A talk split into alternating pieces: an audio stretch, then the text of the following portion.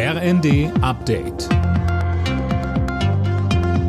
Stündlich neu. Auf den Punkt informiert. Ich bin Finn Riebesell. Guten Morgen.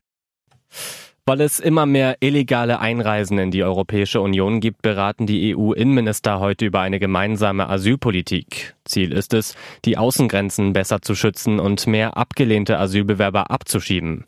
Das ist aber nicht so einfach, wie Bundestagsvizepräsidentin Göring-Eckardt bei NTV sagte. Dafür brauchen wir Abkommen mit den Herkunftsstaaten. Das ist nicht einfach. Wir werden nicht nach Syrien Menschen zurückführen, auch nicht nach Afghanistan.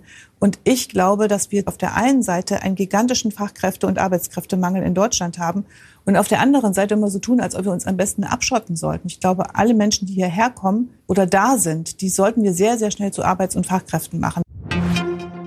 Die Ukraine meldet erneut groß angelegte Raketenangriffe, vor allem auf die Infrastruktur.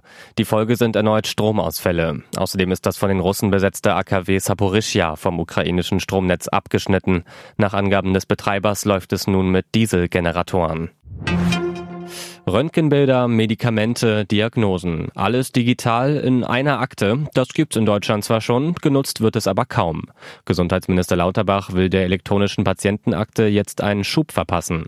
Alena Trebold. Heute stellt Lauterbach seine Pläne für die Digitalisierung des Gesundheitswesens vor. Im Mittelpunkt die elektronische Patientenakte, die seit 2021 freiwillig, Ende nächsten Jahres soll sie dann für alle verbindlich werden.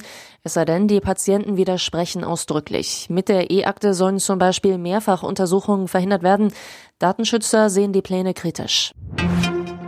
CDU und SPD in Berlin starten heute in Koalitionsverhandlungen. In insgesamt 14 Arbeitsgruppen soll ausgelotet werden, wie eine gemeinsame Regierungsarbeit aussehen könnte.